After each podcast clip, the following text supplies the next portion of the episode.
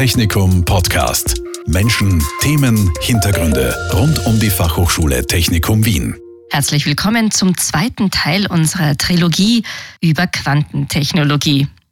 Im ersten Teil haben wir uns über Quantenphysik und Quantenmechanik unterhalten und uns die Grundlagen dieser faszinierenden Wissenschaft genauer angesehen. Heute beschäftigen wir uns mit der Anwendung dieser Wissenschaft, mit der Quantentechnologie. Diese birgt bisher ungeahnte neue Möglichkeiten, Stichwort Quantencomputer.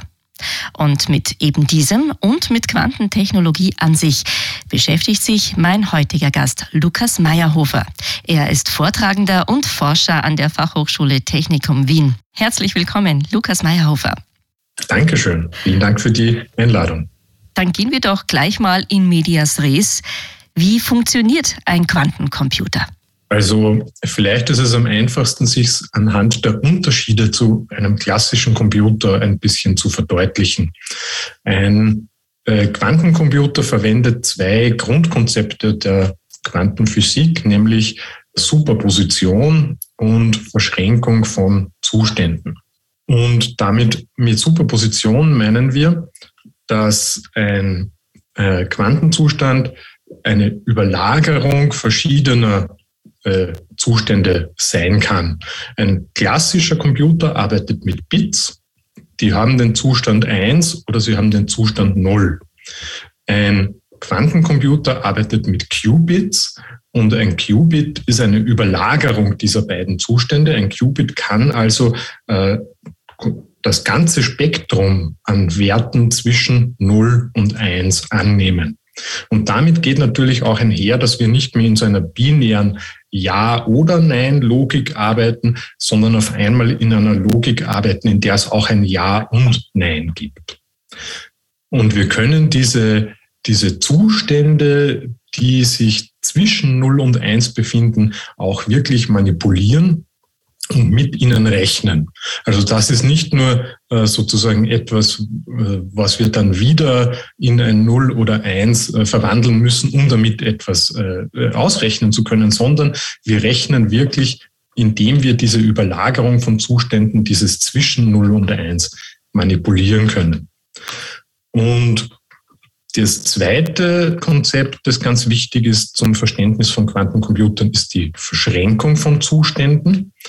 Also die Superposition, die, die bezieht sich ja immer noch auf ein Objekt, auf ein Qubit, das in einer Überlagerung möglicher Zustände ist. Und wir können jetzt aber verschiedene dieser Qubits miteinander verschränken und dann sind die Zustände der einzelnen Qubits voneinander abhängig.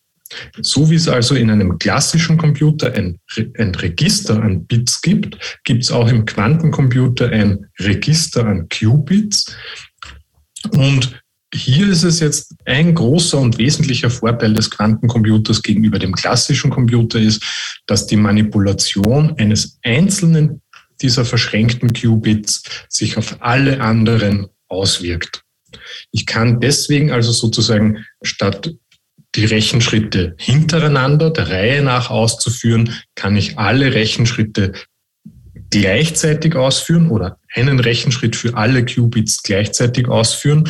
Und das bringt eine massive Steigerung in der Geschwindigkeit, mit der solche Rechnungen ausgeführt werden können. Es ist vielleicht noch wichtig dazu zu sagen, dass Quantencomputer den klassischen Computern nicht in allen Bereichen und nicht bei allen Problemstellungen überlegen sind.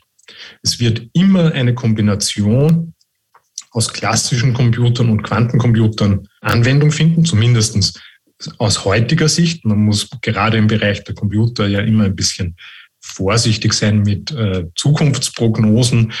Aber aus heutiger Sicht ist es klar, dass der Quantencomputer den klassischen Computer nicht einfach ersetzen wird. Das liegt besonders auch daran, dass diese Quantenzustände sehr, sehr sensibel auf, auf Störungen von außen sind.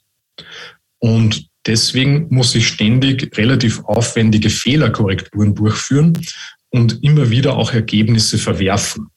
Und solange diese Quantencomputer nicht besser gegen Störungen abgeschottet sind, wird es also immer sehr aufwendig sein und sehr schwierig sein, äh, wirklich große Rechenaufgaben durchzuführen. Mhm. Der Quantencomputer ist also fehleranfälliger, empfindlicher als der herkömmliche Computer. Gibt es denn noch andere Bereiche, in denen der sage jetzt mal, normale, herkömmliche Computer, wie wir ihn kennen, besser geeignet ist als ein Quantencomputer? Also das, was der Quantencomputer besonders gut kann, sind Optimierungsaufgaben, die es zu lösen gibt. Denn hier findet der Quantencomputer das Optimum sozusagen in einem Durchlauf, während der klassische Computer alle Möglichkeiten einzeln durchrechnen muss, der Reihe nach und erst am Schluss sozusagen durch den Vergleich der Ergebnisse sagen kann, was wäre, was war das optimale Ergebnis, was ist die optimale Lösung dieses Problems. Der Quantencomputer findet diese optimale Lösung in einem Durchlauf. Ein Taschenrechner ist etwas, das hingegen ein Quantencomputer eher nicht ersetzen wird, denn das einfache Addieren von Zahlen oder Multiplizieren von Zahlen, das macht man lieber mit einem Gerät, äh, das eben nicht so äh, sensibel auf äußere Störungen ist. Man muss sich vielleicht ein bisschen vorstellen, bei einem Bit, ein Bit besteht ja sozusagen aus zwei Spannungszuständen, vielleicht 0 Volt und 5 Volt. Und irgendwo dazwischen setzen wir die Grenze, wo wir entscheiden, okay, bei 3 Volt ist es noch ein, ein, ein Einser und bei 2 Volt ist es ein Nuller. Ein Qubit für ein Qubit ist aber der Zustand 2 Volt und der Zustand 4 Volt etwas ganz anderes als der Zustand 0 Volt und der Zustand 5 Volt. Und deswegen äh, sozusagen es sind so kleine Schwankungen im System, die ja auch bei binären Rechnern äh, auftreten, ne? ähm, sind halt für Quantencomputer viel, viel, äh, haben viel drastischere Auswirkungen, weil ja dann tatsächlich ein anderes Ergebnis rauskommt, während der klassische Computer, wenn man nur diese, diese Grenze, diesen Schwellwert geschickt setzt, damit ganz gut zurechtkommt. Also ein Quantencomputer hat ganz viele sensationell, wirklich tolle neue Chancen, aber auch seine Grenzen und seine Nachteile. So kann man es vielleicht zusammenfassen. Absolut. Mhm. Genau, würde man auf jeden Fall so sagen. An der Fachhochschule wird ganz viel schon zum Thema Quantentechnologie geforscht und auch gelehrt. Ganz neu wird es ein Angebot geben ab Herbst zum Thema Quantencomputing. Was wird dann da genau angeboten werden? Also das ist ein Seminar, das wir im Bachelor Informatik anbieten, im dritten Semester und ähm, auch im dualen Bachelor da im fünften Semester. Und in diesem Seminar wollen wir den Studierenden die Möglichkeit geben, selbst einmal wirklich Quantenalgorithmen zu schreiben und diese Quantenalgorithmen dann auch an einem Quantencomputer ausführen zu lassen.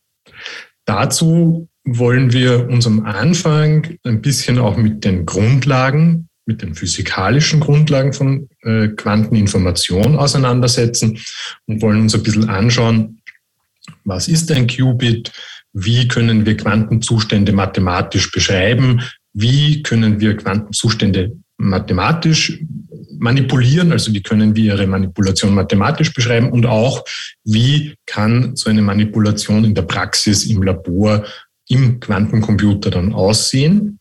Das braucht aber gar nicht so viele Voraussetzungen. Das, was wir hoffen, dass die Studierenden mitbringen, ist äh, lineare Algebra, denn das ist die Mathematik, in der wir das alles beschreiben. Ähm, und viel mehr erwarten wir uns gar nicht. Vielleicht noch, dass man Python programmieren kann, wäre toll, ähm, denn das ist die äh, Sprache, in der die Algorithmen dann geschrieben werden, und das ist natürlich äh, gut, wenn das mitkommt, aber viel mehr Voraussetzungen gibt's nicht. Wir wollen uns das also auch relativ auf äh, einem Einstiegsniveau einmal an das Thema uns annähern und werden uns also die Grundlagen ansehen, werden uns auch ansehen, wie man mit Quantensystemen Kryptographie machen kann. Und dann werden wir Algorithmen entwickeln, und das Tolle ist, es gibt ja bereits äh, Quantencomputer und es gibt auch Quantencomputer, die der Öffentlichkeit zugänglich sind. IBM hat so einen Quantencomputer, der wird über einen Cloud-Service zur Verfügung gestellt. Und auf diesem Computer können wir dann wirklich die Algorithmen laufen lassen, die wir selbst im Kurs geschrieben und entwickelt haben. Das ist also schon eine, äh, denke ich, ziemlich coole Möglichkeit, sich da einmal an das Thema anzunähern und auch wirklich zu, zu schauen, was äh, macht der Algorithmus, den ich da geschrieben habe. Denn diese Möglichkeit hat man ja gar nicht so oft. Mhm. Also eine ganz tolle Möglichkeit für die Studierenden der Fachhochschule Technikum Wien, tatsächlich hands-on sich an einem Quantencomputer zu versuchen. Quantencomputing ist aber nicht das einzige Thema in diesem großen Themenbereich Quantentechnologie, dem sich die Fachhochschule Technikum Wien widmet und wo geforscht wird. Welche anderen Bereiche sind denn hier noch von Interesse? Woran wird denn noch geforscht? Also ich denke, da muss man ein bisschen unterscheiden. Einerseits zwischen der Anwendung von Quantentechnologien und andererseits zwischen jenen Technologien, die ich als Enabling Technologies bezeichnen würde. Das sind Technologien, die die Voraussetzung dafür sind, dass Quantencomputer oder Quantenkryptographie überhaupt realisiert werden kann. Ähm, es gibt ja unterschiedliche technologische Plattformen, zum Beispiel für Quantencomputer. Man kann da äh, Nitrogen Vacancy, also Stickstoff-Leerstellen in einem Diamant verwenden. Man kann Photonen verwenden. Man kann äh, Ionen in einer Ionenfalle verwenden und so weiter. Es gibt also unterschiedliche Ansätze, wie Quantencomputer wirklich dann realisiert werden können, umgesetzt werden können. Und alle diese Ansätze benötigen ganz viel Technik, als, als Voraussetzung und als Grundlage. Also da braucht man Quellen und Detektoren für einzelne Photonen, da braucht man Vakuumsysteme, da braucht man Kryosysteme, da braucht man vielleicht Ionenfallen und so weiter. Und ich denke, das ist ein großer Unterschied in unserer Arbeit hier an der Fachhochschule zur Grundlagenforschung. In der Grundlagenforschung, da gibt's immer so ein bisschen einen, einen, einen, Kampf um die Ressourcen zwischen den einzelnen Gruppen und da, da gibt's immer so ein bisschen einen Hickhack. Hier an der Fachhochschule hingegen, denke ich, ist das Thema Quantentechnologien äh, sehr integrativ, denn diese Enabling Technologies, die fordern uns äh, im Bereich der Elektronik die fordern uns im Bereich des Maschinenbaus, die fordern uns im Bereich der Mechatronik. Ähm, und das heißt, wir haben hier ein Feld, ein riesiges Feld, das sich öffnet für die Ingenieurswissenschaften im Bereich der Enabling Technologies für Quantensysteme. Und das ist also etwas, äh, was uns auf der FH auf jeden Fall beschäftigt, die Ausbildung in diesen Enabling Technologies. So dass wir Ingenieurinnen und Ingenieure ausbilden können, die dann wirklich den Unternehmen auch diese notwendigen Voraussetzungen liefern können. Das andere ist die Anwendung der Quantentechnologien. Und die Anwendung der Quantentechnologien betrifft natürlich ganz stark die Informatik, wo es darum geht, Quantenalgorithmen zu programmieren.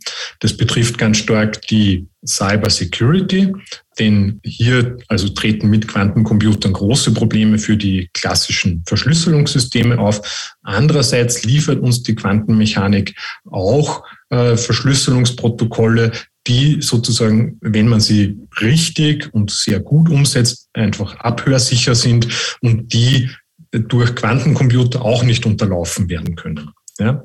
Das heißt, hier ist ein großes Thema für die Cyber Security, aber ich denke mir, die Anwendungen werden auch zum Beispiel äh, die Robotik betreffen. Hier gibt es Projekte, die äh, humanoide Roboter über Quantencomputer steuern wollen, um einfach die Reaktionen ein bisschen menschlicher zu gestalten. Ich glaube, das würde viel einfacher gehen und ich denke, hier könnte man auch konkret an der FH vor Ort arbeiten. Man muss nicht immer gleich einen Quantencomputer draufwerfen, aber man kann einfachere Quantensysteme verwenden, um so ein etwas menschlicheres Verhalten zu erzeugen. Aber die Quantencomputer werden auch Anwendung finden in den Optimierungsaufgaben für logistische Probleme, in Optimierungsaufgaben für die Entwicklung neuer äh, chemischer Verbindungen, für die Materialforschung, in Aufgaben für die Biologie. Ähm, also ich denke, wir sehen hier auch im Anwendungsbereich, ähm, dass das sehr viele Felder der Ingenieurswissenschaften betrifft und auch hier äh, für die FH äh, sozusagen sehr integrativ wirken kann und viele Studiengänge und Fakultäten einbinden wird. Mhm. Und ist das jetzt alles noch Zukunftsmusik oder gibt es da schon einige Aktivitäten, die tatsächlich schon stattfinden an der Fachhochschule? Also es gibt schon einige Aktivitäten. Es gibt eben das Seminar. Es gibt auch schon einige Demonstrationsexperimente, mit denen wir äh, Quantenkryptographie-Protokolle und auch Quantenalgorithmen äh, sozusagen vermitteln können. Hier ist aber ganz wichtig, dass diese Experimente wirklich noch Simulationen eines Quantenverhaltens sind. Das sind noch keine echten Quantensysteme. Und da, denke ich, muss das Ziel sein, in der nächsten Zeit und auch, wenn möglich, relativ rasch ein Labor aufzubauen, das wirklich solche Quantensysteme dann zur Verfügung stellt, mit denen die Studierenden dann sich hands-on auseinandersetzen können, äh, wo sie einerseits auch vielleicht eigene Instrumente entwickeln können oder Instrumente modifizieren können, um die Enabling Technologies sozusagen äh, kennenzulernen, aber andererseits, wo sie mit diesen Quantensystemen dann auch wirklich schon Anwendungen ausprobieren können. Also wie zum Beispiel das Verschränken von Quantenzuständen. Ja. Etwas, das es auch geben wird, ist im Sommer eine Summer School, die eine Woche dauern soll, zu der wir alle Studierenden, aber auch alle interessierten Lehrenden äh, sehr herzlich einladen. Ähm, das wird eine großartige Möglichkeit sein, sich wirklich mit dem Thema auseinanderzusetzen und zu beschäftigen, noch ohne sozusagen den ganzen Stress des laufenden Semesters rundherum und auch ohne großen Leistungsdruck.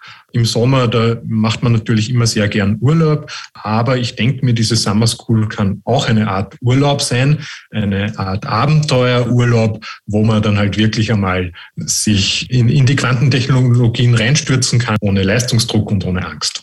Mhm, was wird denn da das Programm sein? Welche Möglichkeiten wird es da geben, sich auszuprobieren? Also die Summer School wird im Wesentlichen zwei Komponenten haben und es, so wie wir uns das im Moment vorstellen, wird äh, jeder Tag aus diesen zwei Komponenten bestehen. Einerseits, so man könnte sich so den Vormittag so vorstellen, ein inhaltlicher Input von wirklichen Spezialisten auf dem Gebiet und Spezialistinnen auf dem Gebiet, die eben einen Vormittag lang etwas zu Quantencomputern erzählen, einen Vormittag lang etwas zu Quantenkryptographie erzählen, einen Vormittag lang auch vielleicht einmal etwas zu den äh, Technologien erzählen, die hier die Voraussetzung sind, also vielleicht einmal zu Einzelphotonenquellen und Detektoren oder zu Vakuum- und Kryosystemen. Das wird also zumindest ist das einmal der Plan, der Vormittag sein, ein inhaltlicher Input von wirklich Spezialisten und Spezialistinnen. Und am Nachmittag hat man dann die Möglichkeit, sich an einem, an einem Projekt auszuprobieren. Dieses Projekt soll die ganze Woche laufen und dann jeweils am Nachmittag sozusagen widmet man sich dem gemeinsam mit äh, anderen Kollegen und Kolleginnen. Ein solches Projekt könnte zum Beispiel sein, einen Helium-Neon-Laser zu bauen, zu justieren und eine Cavity dafür aufzubauen und auch dann zu, zu locken. Ein anderes Projekt könnte sein, ein Protokoll zur Quantenkryptographie zu realisieren und, und auch zu zeigen, dass man hier einen Schlüssel äh, über eine größere Distanz schicken kann, vielleicht zwischen den beiden Hauptgebäuden der FH.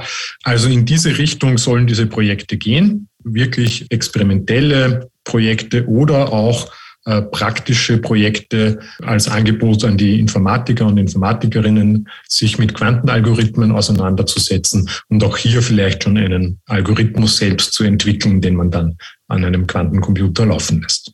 Alles klar. Wann wird diese Summer School denn stattfinden diesen Sommer? Und wie wird das mit der Anmeldung aussehen?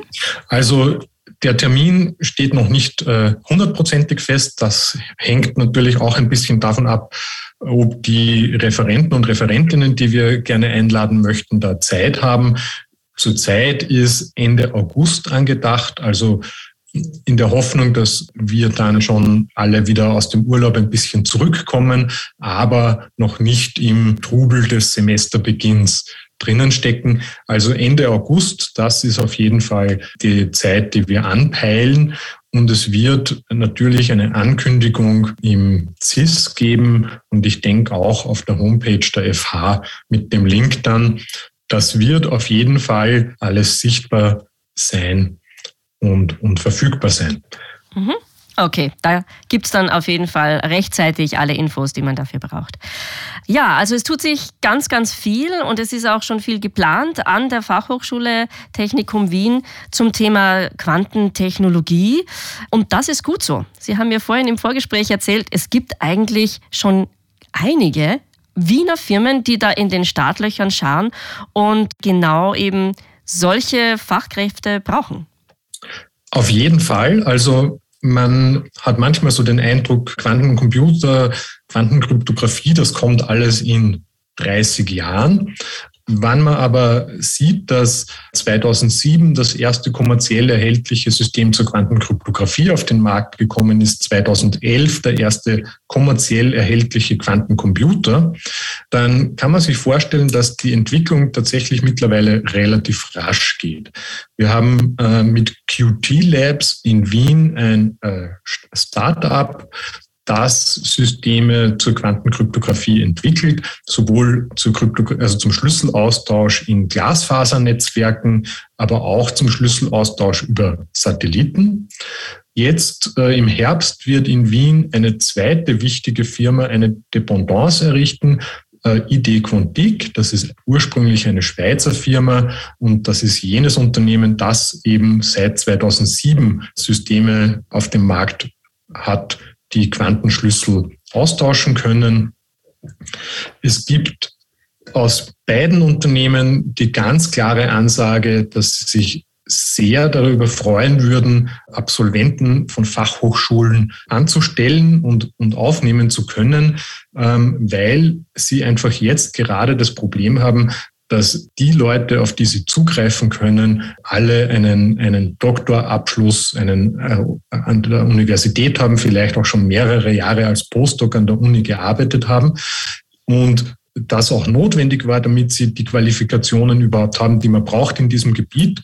Aber natürlich würden sie sich sehr freuen, wenn sie Leute anstellen können, die direkt auf dieses, äh, in diesem Bereich der Quantentechnologien ausgebildet worden sind an einer Fachhochschule. Und auch im Bereich des Quantencomputings gibt es schon ganz konkrete Stellenausschreibungen. Zum Beispiel das Austrian Institute for Technology, das AIT in Wien, sucht Leute, die Quantenalgorithmen programmieren können, die sich äh, mit Python auskennen, denn das ist so die Sprache, in der man das macht. Und auch die suchen ganz gezielt Absolventen und Absolventinnen von Fachhochschulen. Mm, die Nachfrage ist also schon sehr groß, wird wahrscheinlich auch noch steigen. Das ist sicher noch nicht das Ende der Entwicklung. Hier warten viele tolle neue Jobs auf unsere Absolventinnen und Absolventen. Ja, vielen Dank, Lukas Meyerhofer, dass Sie uns einen Einblick gegeben haben über was schon alles an der Fachhochschule Technikum Wien im Bereich Quantentechnologie geforscht, gelehrt und gelernt wird. Dankeschön für diese Einblicke und dass Sie sich heute Zeit für uns genommen haben. Für die Einladung. Technikum Podcast. Menschen, Themen, Hintergründe rund um die Fachhochschule Technikum Wien. Dieser Podcast wurde produziert von Radio Technikum.